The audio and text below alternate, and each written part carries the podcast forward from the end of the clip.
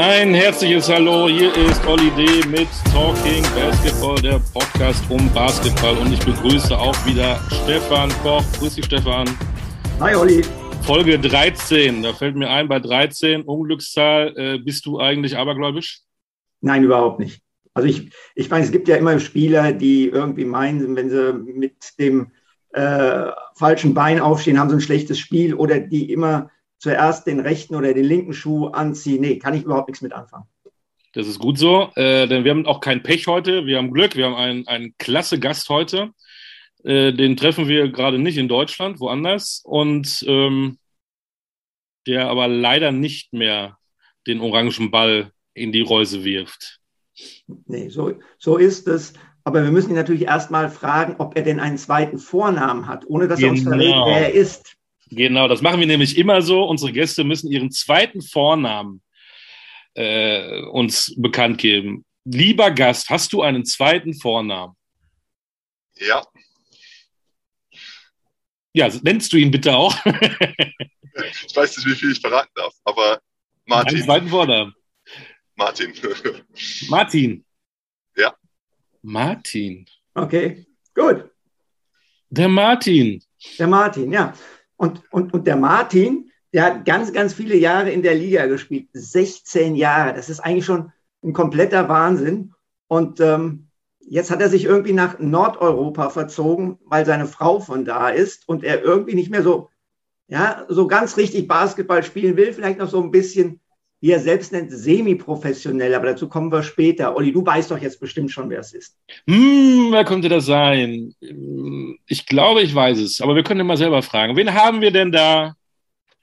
Philipp Schwedhelm, Philipp Martin Schwedhelm. Ja, sehr gut, was gelernt. Philipp Martin Schwedhelm. Ja, ja. Äh, in der nächsten Zeit aber äh, Philipp oder Phil, wie Stefan auch gerne zu dir sagt, oder?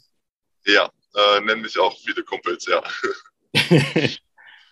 Wo bist du gerade? Ähm, liegst du ähm, irgendwo am See in Norwegen? Nee, das ist wahrscheinlich zu kalt. Äh, was, was macht man eigentlich so in Norwegen? Ich, ich, war mal in Oslo, das ist sehr schön, aber ich weiß gar nicht, was man denn da so macht. Du bist, bist in Oslo, richtig?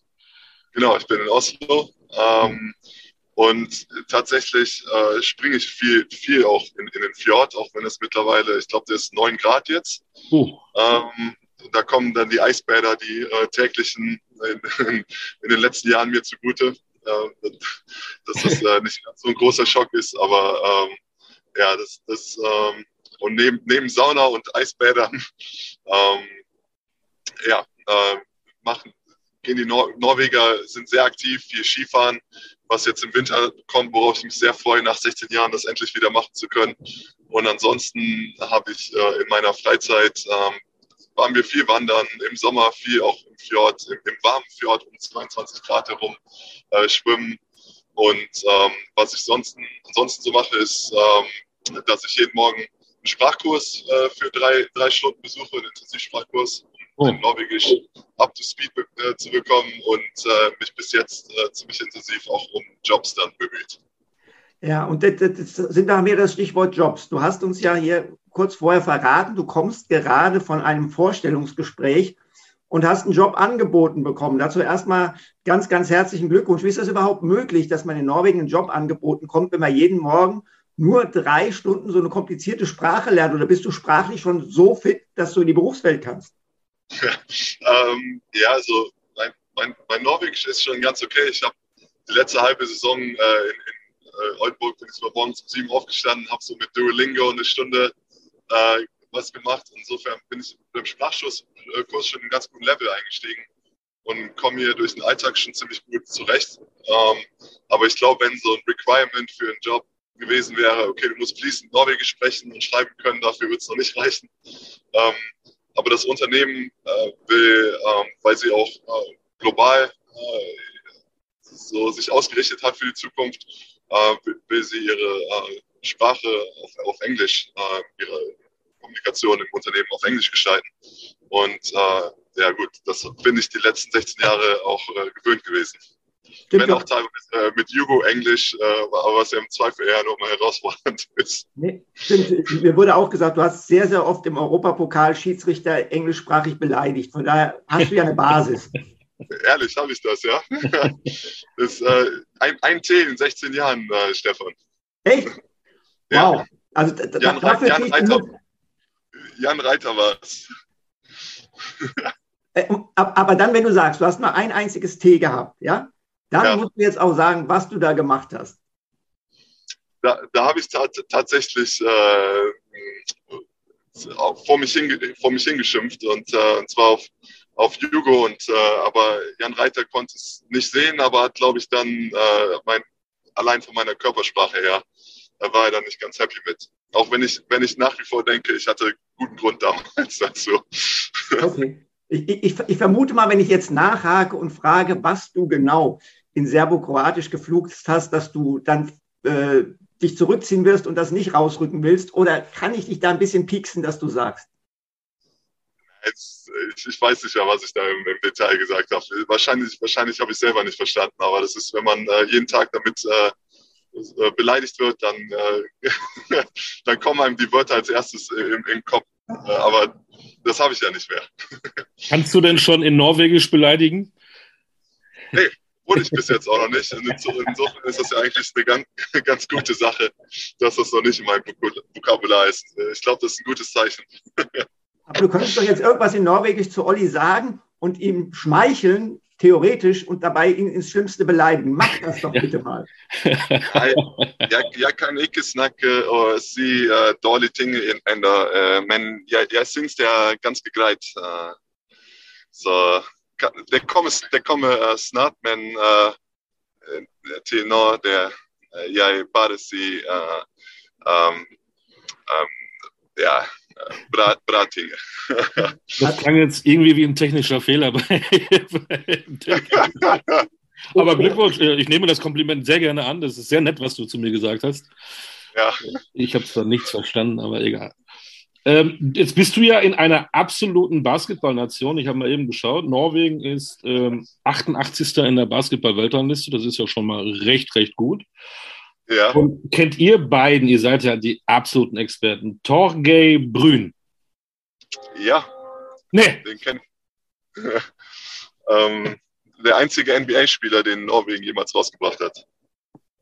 also äh, alle Hüte, alle Hüte. Chapeau. Ich dachte, ich hätte euch jetzt erwischt. Stefan hat natürlich gar nichts gesagt, der kennt ihn ja natürlich nicht, ne? Oder Nein, auch? Ich überlasse immer dem Gast äh, Natürlich. Antworten. Damit Das du ist- nicht so besserwisserisch rüberkommst, genau. Das entspricht den Regeln der Höflichkeit, die dir völlig fremd sind, Olli. Ja, Dankeschön. Ja, dieser Mann äh, hat tatsächlich äh, dreimal in seinem Leben für die LA Clippers gespielt. Ja, in den glorreichen Zeiten, schätze ich. ja, 89, 3.11.89, ähm, aber Ja. mehr, mehr weiß ich auch nicht, tut mir leid. Also, Ja. Wir wollen ja auch nicht über Torgeir Brün reden, aber Tor- Tor- Torgeier. Torgeir, äh, Dankeschön. Äh, Torgeir Brün. Aber wie, wieso, wieso kennst du den? Wie, wie bist du auf den gekommen? Ähm, ich habe hier mit äh, einigen äh, Teams gesprochen, ähm, um gleichzeitig, dass sie mir helfen, einen Job zu finden. Ja. Und ich im Gegenzug dann äh, für sie spielen werde. Und äh, er ist tatsächlich ein, ein äh, Kollege, der hier äh, für seinem Heimatverein noch, noch treu verbunden ist und mich ja, letztlich dann dazu bewegen wollte, auch für diese Mannschaft zu spielen. Äh, ich habe persönlich es noch nicht geschafft, ihn zu treffen. Einige Meetings hatten wir vorgehabt, aber es hat dann entweder bei ihm oder bei mir nicht gepasst. Aber er hat für mich auf jeden Fall einige Kontakte äh, hergestellt äh, mit, mit Leuten, mit denen ich dann gequatscht habe. Das Äh, insofern ist er mir sehr, sehr geläufig. Das ist ja, das ist ja eine Überraschung, finde ich ja klasse. Wir hatten es eben Ja. mal am Anfang äh, mit der Zahl 13. Äh, war der Basketballspieler Philipp Schwedhelm abergläubisch? Ähm, zu Beginn meiner Karriere, aber das hat immer mehr nachgelassen. ähm, aber ja, ich hatte am, am Anfang habe ich mir auch sehr, sehr viele Gedanken äh, gemacht und auch ähm, äh, immer so feste Rituale vorm äh, Spiel gehabt. Und aber irgendwie auch festgestellt, dass das dann häufig dazu geführt hat, dass ich irgendwie zu viel nachgedacht habe äh, und ein bisschen Lockerheit verloren habe. Ähm, insofern habe ich während meiner Karriere immer mehr versucht, äh, das Ganze einfach wieder als mehr als Spiel zu sehen ähm, und da ne- mit einer gewissen Lockerheit und, und Spaß einfach an die Sache ranzugehen, äh, was mir, glaube ich, äh, sehr viel geholfen hat. Wenn wir jetzt schon dabei sind, äh, du darfst ja jetzt aus dem Nähkästchen plaudern, du bist ja auch weit weg, dich kann dich ja keiner mehr verfolgen in dem Sinne. Gab es denn mal so einen so so ein Spielkamerad, hätte ich fast gesagt, ein Kollege in einer Mannschaft, der da irgendwie eine Macke hatte, gerade was sowas anging? Ich glaube, also äh, wie Stefan meinte, so, es, äh, es gibt, die meisten Basketballer haben so ihre, ihre eigenen kleinen Rituale. Ähm, äh, diese, diese irgendwie vorm Spiel fliegen. Ähm, mir, mir fällt jetzt spontan keins ein. Ich weiß, äh, Nathan Booth ist äh, in den zwei Jahren, ähm, habe ich, äh, ich weiß, ich glaube von der Bloodhound Gang oder ich glaub, da war irgendein, irgendein Song. Ich, ich habe ihn, glaube ich, durch ihn äh, hunderte Male äh, gehört, weil er ihn vor, vor jedem Spiel äh, das gehört hat. Ähm, das, das ist jetzt das Erste, was mir einfällt. Aber so, das geht, das fängt ja, wie Stefan auch schon meinte, beim, beim Aufstehen an oder wie du deinen Schuh. Ich glaube, äh, ich hatte auch jetzt irgendeinen Teamkollegen, der zuerst immer die, die eine Seite vom Schuh irgendwie zumachen musste, erst dann die andere. Also da gibt's, jeder hat so seine kleinen Sachen, die man im Zweifel gar nicht unbedingt so mitbekommt. Jetzt, jetzt hast du 16 Jahre erste Liga gespielt, Philipp. Ähm, du hast ja jede Menge Erlebnisse mitgenommen. Sag mal, deine drei kuriosesten, jetzt abgesehen von dem technischen Foul, was du produziert hast, was waren die drei kuriosesten Momente, an denen du beteiligt warst äh, in deiner BBL-Karriere? Äh, weil, weil du jetzt gerade dran bist. Ich, ich glaube, da fällt mir ein, ein Moment ein, den, den wir beide te äh, teilen, wenn ich das, das Wort äh, Omar Samhan äh, äh, nehme. Okay. Omar Samhan, Alba Berlin, äh, Pokal. Ich weiß nicht, ob da die, die, ist was bei dir klingelt. Äh, in der Umkleid Umkleidekabine, ähm, wie er, äh, ich glaube, dann nackt sich vor die Kamera geschlichen hat. Ich glaube, das kann man auch auf YouTube äh, sehen. Und was habe ich, ich, damit zu tun? Ich, ich, glaube, du warst in dem Moment, äh, hast du das moderiert. Echt? Ja. Aber das, das heißt, er hat, er hat jetzt nicht so einen Eindruck auf mich hinterlassen, wie irgendein Top-Playboy-Model, ja? Äh, sonst ja, ja. Ein, okay. ein, eigentlich schade, ja. Äh, aber ich, ich, weiß gar nicht, ob du es warst. Ich, ich, dachte, ich meine eigentlich, dass du es warst. Ich bin mir nicht sicher. Aber kann man auf YouTube auf jeden Fall, wenn man Omar Samhan eingeht, kann man okay. äh, die Szene okay. sehen. Das war gut. Normalerweise läuft, normalerweise läuft Stefan immer weg, wenn er nackte Männer sieht. ja. Ich, habe jetzt gedacht, als, als, als Philipp anfing mit, äh, haben wir gemeinsam erlebt, habe ich gedacht, irgendein Spiel, wo wir gegeneinander gespielt haben oder vielleicht auch irgendeine Situation bei einem All-Star-Game, wo wir zusammen waren. Das, deswegen äh, auf, auf Omas sein Hand wäre ich jetzt in 100 Jahren nicht gekommen. Ja, ich habe dich einmal mit einem Buzzerbeater geschlagen. Das kann ich, daran kann ich mich auch erinnern. Oh, mit Bremerhaven? Ja, mit Bremerhaven gegen Quakenbrück. Da hat der gute JJ äh, nicht ausgeboxt. ja. ja, stimmt. Ich, ich, ja. ich, erinnere mich. Da werde werd ich Herrn Strasser jetzt mal anrufen und sagen, JJ, alter Junge, jetzt kriege ich von Schwedhelm im Podcast so eine reingedrückt für den Buzzerbeater, weil du Napfsülze deinen Körper mal nicht dazwischen gestellt hast. Ja. Stimmt. Stimmt. Ja. Stimmt. Ähm, aber ja, ansonsten kurios. Ich meine, das sind so viele Erlebnisse. Es, äh, ähm, ja, da, bin, da bin ich jetzt überfragt. Das waren jetzt zwei, zwei die ich aber mit dir verbunden habe und irgendwie schnell äh, dazu reingekommen bin. Sehr schön. Sehr schön. Ähm, du bist ja, wir wollen ja, Olli hat es das noch ein bisschen durch deine Vita. Ähm, du hast in Köln angefangen. Wärst du dein Leben lang in Köln geblieben, wenn dieser Verein nicht äh, die Kresche gemacht hätte? Ähm, das weiß ich nicht, ähm, weil die Sache ist immer auch, wenn du dich, wie du dich als Spieler entwickelst, ähm, dementsprechend musst du ja irgendwie deine Karriere auch irgendwie anpassen oder gestalten. Kann, kann nicht jeder so viel Glück haben wie äh, der Kollege Per Günther, der äh, mit äh, Ulm damals in, in ähm, äh, wie, wie heißt sie halt, äh, die schöne Halle noch? Äh, Kuhberghalle.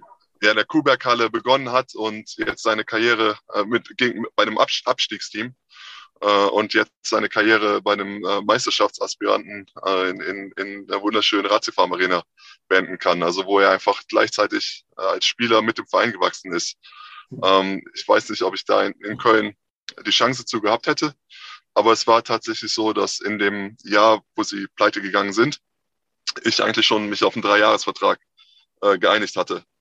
Ähm, und dann im Sommer, als wir pleite gegangen sind, äh, ich nach Bremerhaven dann gewechselt bin, ähm, an, anstattdessen. Und ich glaube, das aber auch extrem gut für meine Karriere war. Ähm, weil ich glaube, dass es, wenn man aus seiner Comfortzone irgendwie rauskommt und einfach nochmal einen komplett neuen Impuls bekommen, von zu Hause wegkommen, nochmal ein ganz anderer Trainer, neue Stimmen hört, nochmal ganz, ich meine mit Doug Bradley, der viel, dem ich sehr, sehr viel zu verdanken habe, der viel an meinem Wurf gearbeitet hat, ähm, glaube ich, war das für mich ein sehr, sehr guter Schritt. Ich würde ja nochmal, sorry Stefan, ich will mal einmal ganz kurz nochmal ein bisschen zurückspulen, nicht böse, böse sein. Ich würde da viel früher anfangen. Du bist in der Nähe von Gummersbach groß geworden. Und ich glaube, jeder Junge in und um Gummersbach muss ja dort in dieser Handballhochburg Handball spielen. Warst du der Einzige, der das nicht, nicht wollte oder wie? Ja, die, die, ähm, meine, meine ganzen Sportlehrer haben mich mein ganzes Leben lang auch versucht, irgendwie dahin zu, zu bringen. ähm, aber ich, ich mache drei Kreuze, dass ich das nie angefangen habe. Ähm, aber so ein Zwei-Meter-Mann im Rückraum äh, wäre doch auch äh, was gewesen, ja? Ja, aber wenn ich, wenn ich denke, wie, wie sich mein Körper allein durch Basketball jetzt die, die letzten drei, vier Jahre meiner Karriere angefühlt hat, ähm, wenn ich, würde ich mir vorstellen, dass das Ganze mal zehn zu nehmen im, im Handball irgendwie der Fall wäre. Und da bin ich wirklich froh, äh, dass ich jetzt mich auf Skifahren freuen kann, dass ich noch joggen gehen kann, ähm, ohne dass ich da jetzt irgendwie eine neue Hüfte bräuchte oder so. Ist der, ist der Handball tatsächlich so viel anstrengender, auch körperlicher als, als Basketball in dem Sinne?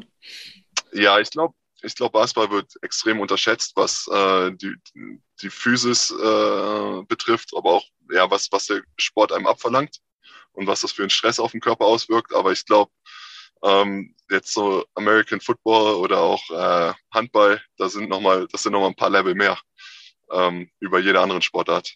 Und ähm, ich meine, die Jungs haben ja auch viel die kurzen Kontakte, Sprünge, äh, Richtungswechsel aber dann eben auch äh, jedes Mal dann auf die Hüfte zu knallen, ähm, wenn du dann zum Tor springst äh, und bis zur letzten Sekunde dich nicht auf die Landung konzentrierst, sondern nur den Ball irgendwie im äh, Tor zu versenken.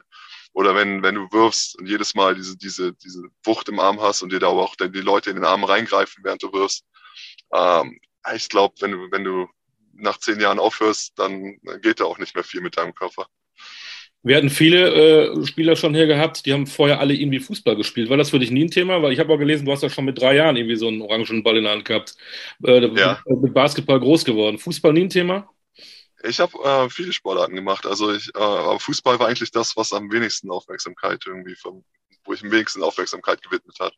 In der Freizeit habe ich gespielt. Ich habe zwei Jahre im Verein gespielt, aber ich habe äh, lange Tennis gespielt, auch im Verein und ähm, noch länger eigentlich äh, Eishockey. Und das war, am Ende war das so die Entscheidung, Eishockey oder Basketball, weil Eishockey, ähm, ich, was, was das Standing damals in der Jugend betroffen hat, genau dasselbe war wie im Basketball. Also ich da eigentlich auch viele Möglichkeiten gehabt hätte. Mhm.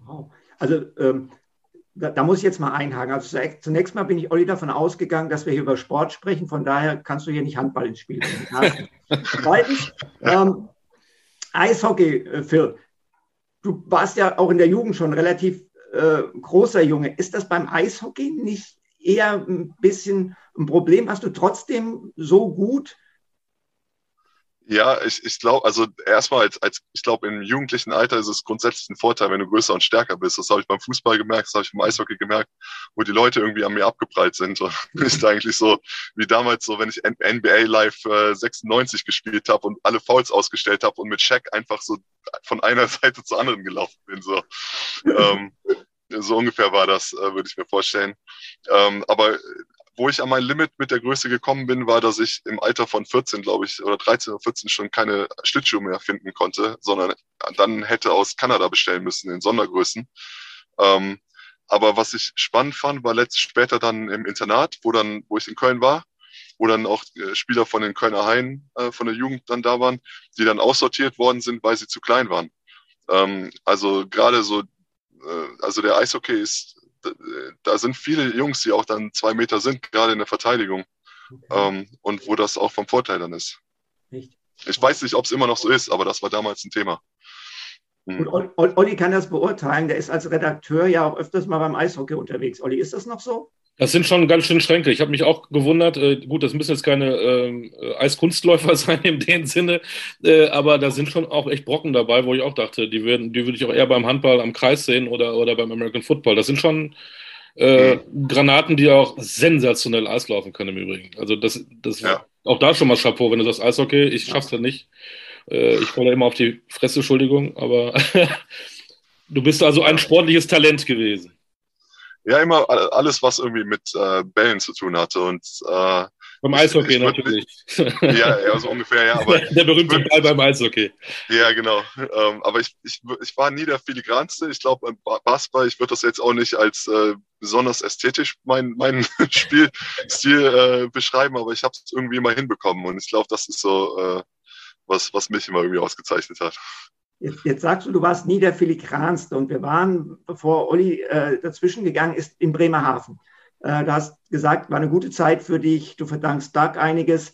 Ähm, wenn ich mich daran erinnere, und da komme ich jetzt wieder auf deinen Spruch, ich war nie der Filigranste, gab es damals, glaube ich, in Deutschland ein gewisses Point Guard-Problem. Und Dirk Bauermann als Nationaltrainer hat damals Doug gebeten, ob er dich nicht als Point Guard spielen kann, damit du das vielleicht auch in der Nationalmannschaft machst. Erinnere ich mich da richtig dran? Und in, wenn ja, inwieweit bist du dann mit deinem überschaubaren, filigranen Febel in Probleme geraten? Äh, ich habe ja meine Karriere äh, begonnen als Point Guard.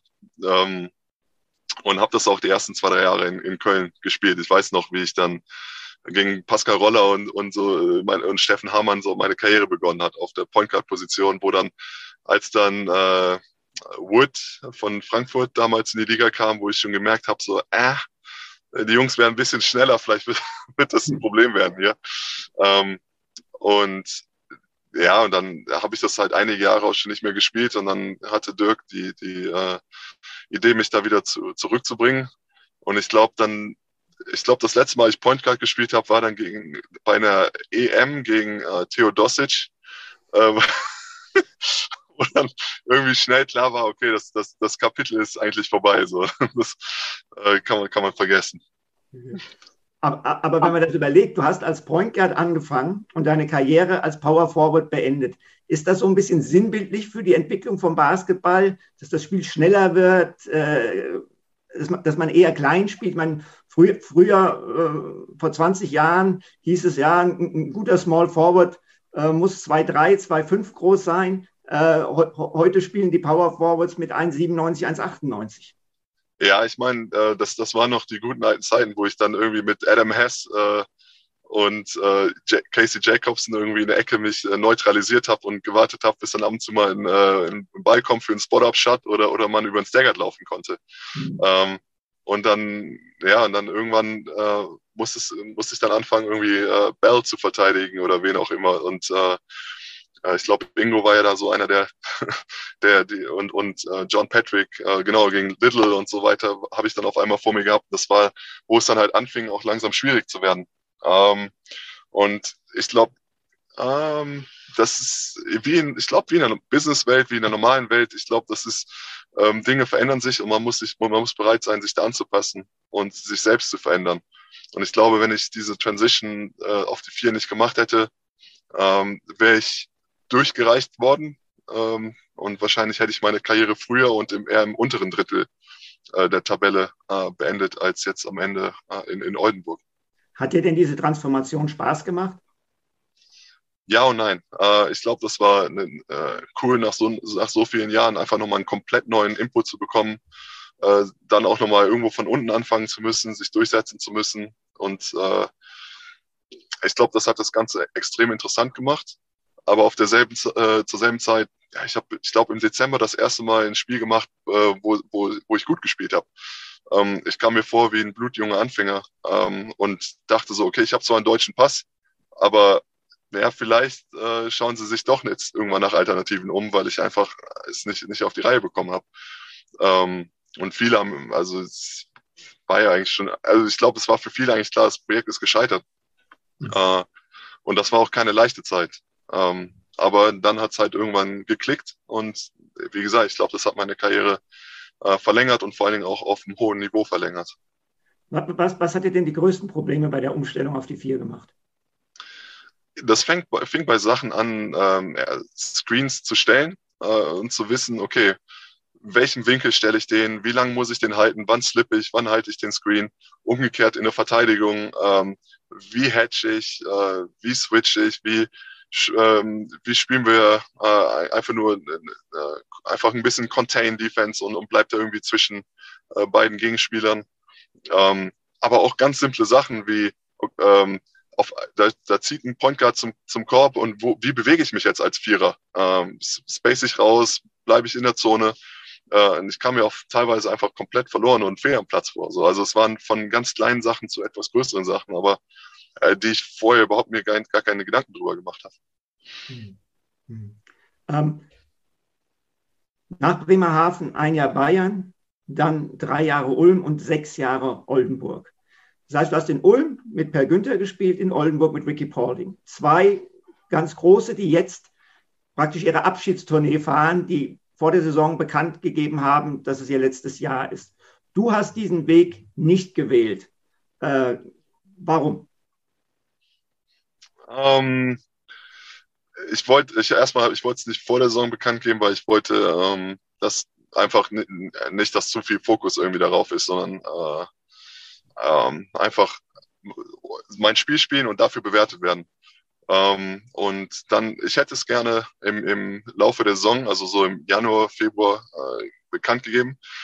Ähm, habe das mit dem Verein abgesprochen, aber das war damals nicht im Oldenburger Interesse, dass ich das früh bekannt gebe. Ähm, was für mich ähm, schade war auf der einen Seite, auf der anderen Seite war es einfach, okay, äh, es sind keine Zuschauer in der Halle. Insofern hat es jetzt nicht die Riesenrolle gespielt. Ähm, und insofern, und ich habe da mit meinen engsten, äh, oder ich habe da in meinem, im engsten Kreis kein Geheimnis drum gemacht, so dass meine Freunde und auch Gegenspieler es wussten und dadurch man äh, einen guten Abschied irgendwie oder ich einen guten Abschied äh, finden konnte.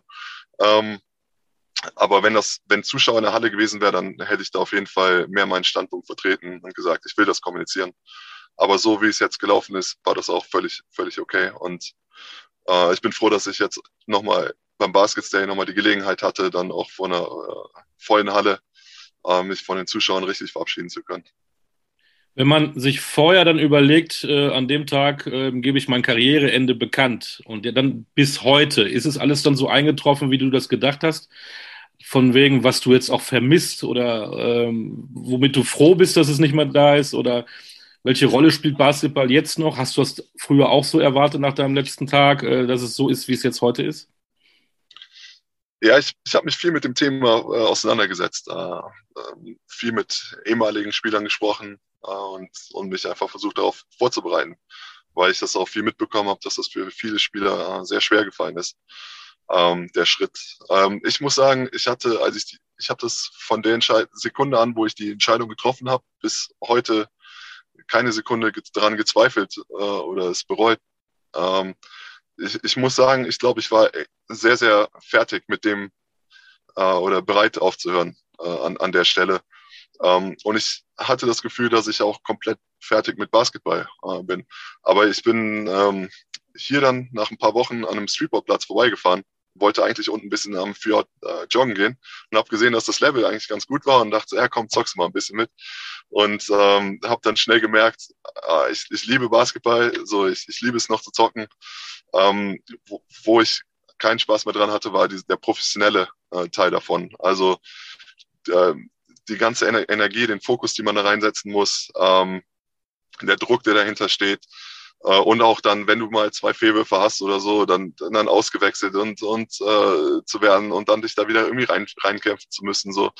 Äh, also so dieses, dieses ganze, auch dieses tägliche äh, Training und so weiter, das waren einfach so Sachen, ich hatte keine Lust mehr zu.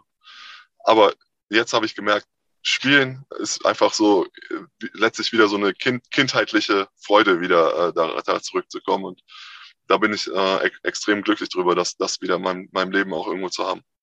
Was ich ja spannend finde, denn du hast dich ja mit ähm, Karriereende von Sportlern ja schon viel früher beschäftigt. Du hast ja ein Buch rausgegeben ähm, im November ja. 18, also äh, einige Jahre vor deinem Karriereende. Profi sein, nicht nur im Sport. Äh, außergewöhnlich, dass du dann in relativ jüngeren Jahren äh, dich da schon mit beschäftigt hast. Wie kam das? Ja, ja ich habe ich hab mich, äh, wie gesagt, während meiner Karriere habe ich mich viel für diese Sachen interessiert und mich mit, immer wieder auch mit Spielern unterhalten. Ähm, aber gleichzeitig war es für mich auch immer, ich war immer jemand, der ähm, den, den Ausgleich gebraucht hat äh, in meiner Karriere. Ich habe, ich würde sagen, schon im Alter von 22, 23 äh, mich auf viele Themen nach meiner Karriere gefreut, die mir ein bisschen den Spaß in meiner Karriere genommen haben weil ich so sehr dann an die Zukunft gedacht habe.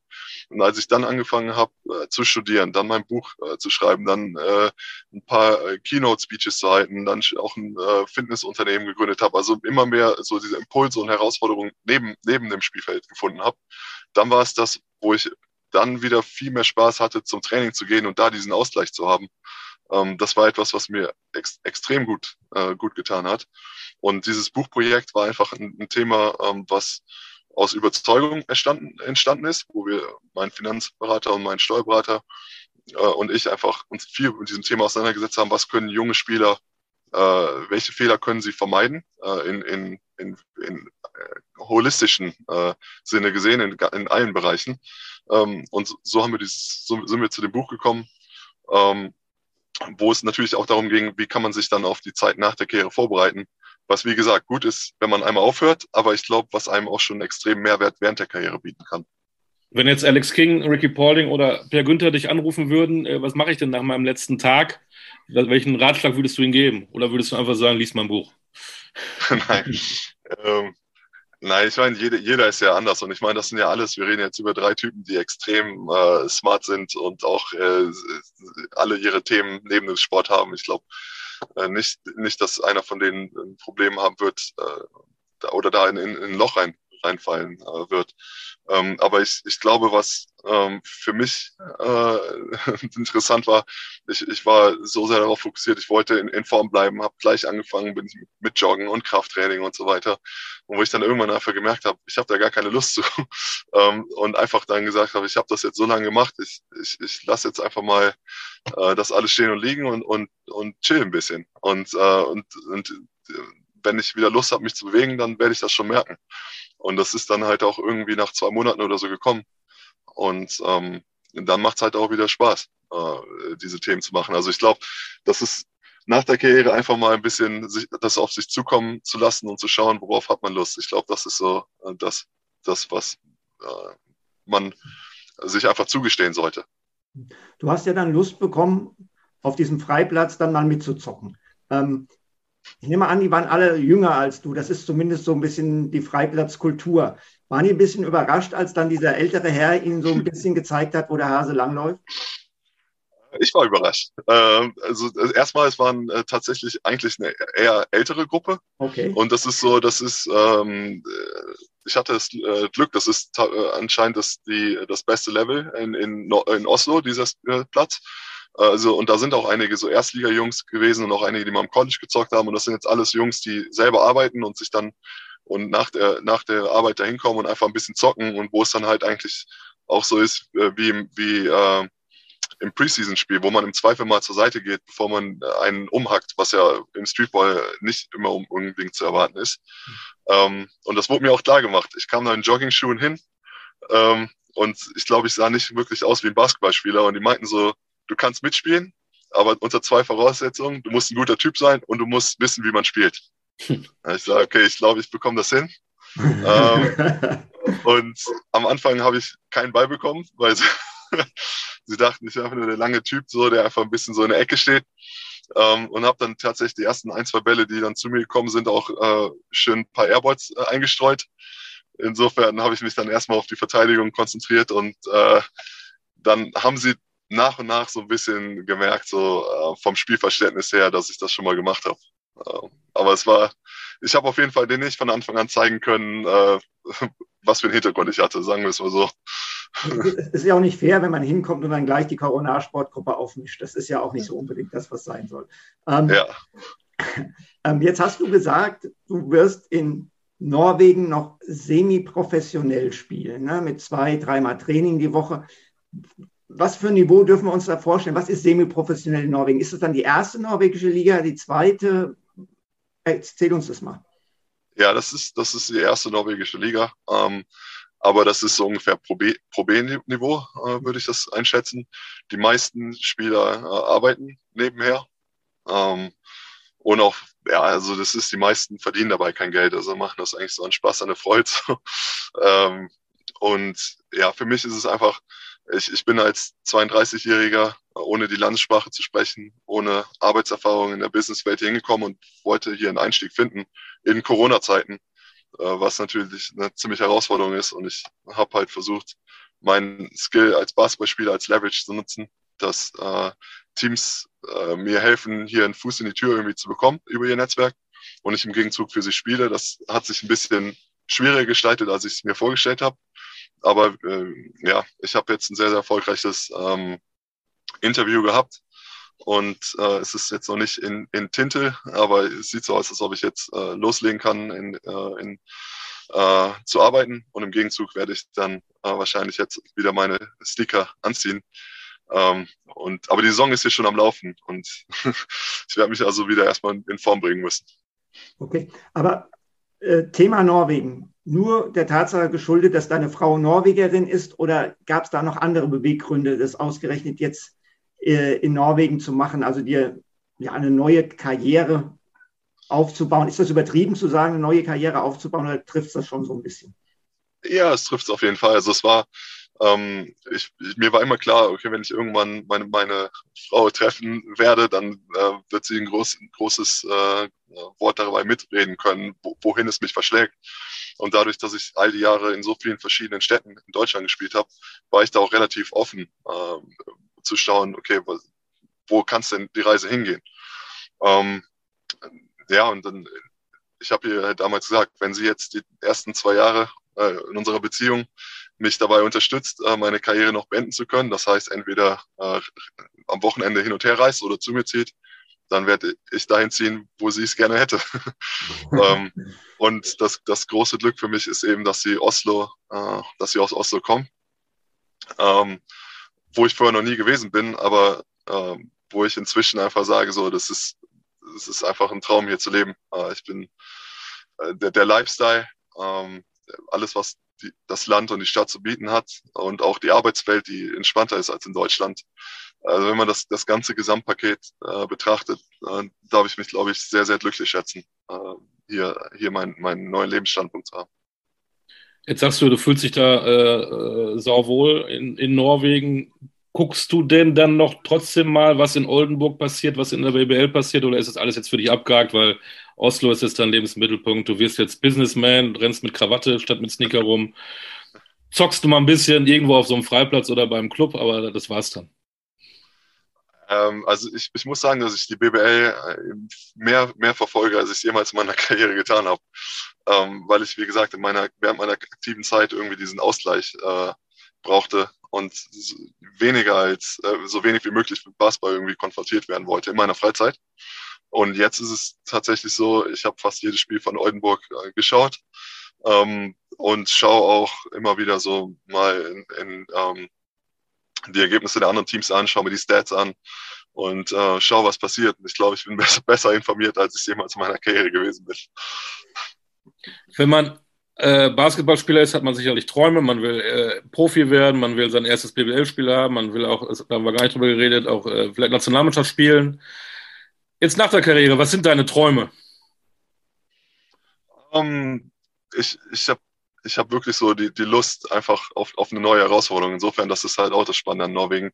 Ähm, nicht, nicht nur in einem neuen, komplett neuen äh, ja, Berufszweig äh, durchzustarten, sondern auch noch in einem neuen Land mit einer neuen Sprache. Und mein, mein Wunsch ist es, ähm, in einem Unternehmen zu arbeiten, wo ich wirklich so hinter dem Produkt stehe, wo ich wirklich so ähm, ja, ja, Feuer für äh, habe. Ähm, gerne zur Arbeit gehe und mich da aber auch hocharbeiten kann in, in, in eine Führungsposition.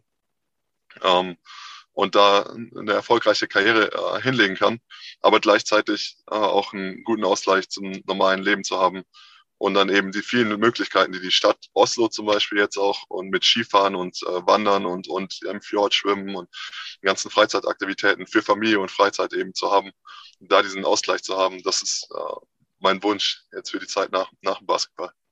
Ich habe jetzt auch gelesen, ich weiß nicht, ob es stimmt, das wirst du jetzt verifizieren oder auch nicht, äh, dass du auch ein Hobbykoch bist. Hast du, wenn ja, hast du dich denn schon an die norwegische Küche rangetraut? Ähm, ja, ich meine, die, die, ja und nein. Also ich, ja, ich liebe es zu kochen. Ähm, was die norwegische Küche, die ich bis jetzt für mich rangewagt habe, ist sehr simpel, weil die haben die Nationalspeisen sind vor allen Dingen so äh, Weißbrot mit äh, so Krabben, die man pult, aber kalt mit Mayonnaise und äh, Zitrone und Dill drüber. Also das äh, dafür brauchst du kein Hobbykoch zu sein. Oder Waffeln mit braunen Käse und äh, Marmelade und Sour Cream. Also das ist auch cool ist. ähm, Waffeln und die haben hier so braunen Käse, der ein bisschen wie Karamell schmeckt so Ziegenkäse ist das, ähm, ähm, mit so äh, Erdbeermarmelade und so Creme fraiche drüber. Schmeckt ziemlich geil. Äh, okay. Auch wenn es sich nicht so anhört. Wie heißt das ähm, Naja, es ist einfach Waffeln mit. Äh, Hat das nicht Brün einen Namen? nee, nee, Brü Waffeln. Waffeln. mit Brünöst, braunen Käse. Okay. Ähm, aber ansonsten, ja, viel Fisch mit Sahne und, und, und Dill. So habe ich das irgendwie in besseren Restaurants das Gefühl gehabt, aber daran habe ich mich selber jetzt noch nicht, nicht gewagt. Du kannst ja vielleicht mal irgendwie die äh, Geheimnisse der deutschen Küche den Norwegern dann äh, irgendwie. Ich meine, du warst ja jetzt lange, äh, lange in Oldenburg. Äh, was war da Nationalgericht? Grünkohl. Genau. Grünkohl mit Pinkel. Ja, genau, Grünkohl mit Pinkel, exakt. Das, ja, das ja. doch den Norwegern mal, mal präsentieren, ne? Ja. Ähm, Oder aus deiner Ulmer Zeit Spätzle? Oh ja, ja. Ähm, ich, was, ich, was ich hier eingeführt habe, ist äh, Refkuchen, Reibekuchen äh, von, von meinen Kölner Wurzeln. Äh, Sehr schön. Das, äh, das, aber ja, Grünkohl mit Sicherheit. Äh, und äh, Ulmer Zeit, ich würde gerne lernen, ein richtiges Wiener Schnitzel zu machen. Äh, und wenn man dazu noch äh, Käsespätzle dann zur Seite zu machen, das ist äh, auf jeden Fall auch auf meiner, auf meiner Liste ganz oben. Okay. okay. Aber dir, dir, scheint es ja richtig, richtig gut zu gehen in Norwegen. Also ein heute erfolgreiches Interview gehabt, äh, den Freiplatz gerockt, äh, bei 9 Grad Wassertemperatur im Fjord. Ähm, ich, Olli, setz doch die Liste mal fort. Es ist doch noch mehr, oder? Ja, er hat einen super Podcast gemacht, finde ich heute. Ja. ja, ja. Ein erfolgreicher Tag. Ja, auf jeden Fall. Ja. Was ist denn äh, nochmal, kommen wir auch gleich zum Ende, was ist denn ähm, etwas, was dich in Norwegen denn stört, was du vielleicht aus Deutschland vermisst? Da wird es, glaube ich, auch mal früh dunkel oder so. Kommst du damit klar? Äh, Küche sagst du ist super, die Mentalität ist super. Gibt es irgendwas, mhm. wo du sagst, Norwegen, nö, das ist nicht so meins? Ja, ich, ich muss sagen, eine, eine Sache, die ich extrem vermisse, sind äh, die Wochenmärkte. Äh, ja. Das war äh, zuletzt in Oldenburg, bin ich einmal im Monat einkaufen gegangen, äh, habe da dann so die, meine Hafermilch und, äh, und Dosen und äh, Linsen, Bohnen und so weiter, diesen ganzen Kram, der sich hält, äh, habe ich dann einmal groß eingekauft und bin dann dreimal die Woche circa immer so auf dem Weg zum Training oder auf dem Rückweg am Wochenmarkt vorbeigefahren und habe ganz mein ganzes äh, das ganze frische Obst und Gemüse äh, eingekauft und habe sehr gerne äh, seasonal und frisch gekocht. Ähm, und hier es einfach keine Wochenmärkte. Ähm, und auch die, ich meine, Norwegen ist extrem teuer, aber wenn man in, in den Biomarkt geht, so, dann wird's unbezahlbar. Ähm, und das sind, das sind so Sachen, die ich dann, dann an Deutschland äh, extrem vermisse. Was kostet der Liter Milch in Norwegen, wenn du sagst, das ist alles so teuer? Ich muss sagen, ich habe viel, mache ich meine Augen zu. Insofern kann ich dir gar nicht dir sagen, wie, wie, wie teuer der Liter äh, Milch ist. Aber ich kann dir sagen, was ein 0,1 Glas äh, Wein ähm, in einem Restaurant äh, kostet. Das fängt bei 11, 12 Euro an und äh, der Standard wird so 13 bis 15 Euro äh, für ein 0,1 Glas ja. Wein sein. Und wenn du ein normales Hauptgericht irgendwie im Restaurant bestellen willst, also Burger oder Pizza, dann ist auch, dann bist du bei locker bei 20 Euro äh, dabei. Wow. wow. Ja. Also wenn wir dich besuchen, dann gehen wir nicht essen, sondern dann kochst du für uns Waffeln mit braunem Käse, ne? Nein, Absolut. Wir, nein, wir gehen, wir gehen essen, aber Philipp lädt uns ein. Ach so, oder so. Ah. Ich, ich lade ich lad euch ein äh, in die Badstue, in die Sauna. Ähm, das, das ist was, was ich hier extrem liebe. Aber da wäre ich nicht satt. Frauen, ja, ja. A, werde ich nicht satt und B, haben wir eben festgestellt, äh, wenn Stefan Koch nackte Männer sieht, rennt er weg. Ja, aber. Nein, das ist mit Badehose hier. Das ist ein okay, dann. Unterschied. Ähm, aber dann, äh, dann wenn, wenn, wenn ihr mit, mit mir in den Winter in den Fjord springt, dann äh, koche ich für euch. okay, dann, dann müssen wir es aber vorher ordentlich abhärten, Olli, oder? Oha. Bei mir zuckt jetzt schon alles zusammen. Phil, Philipp Martin.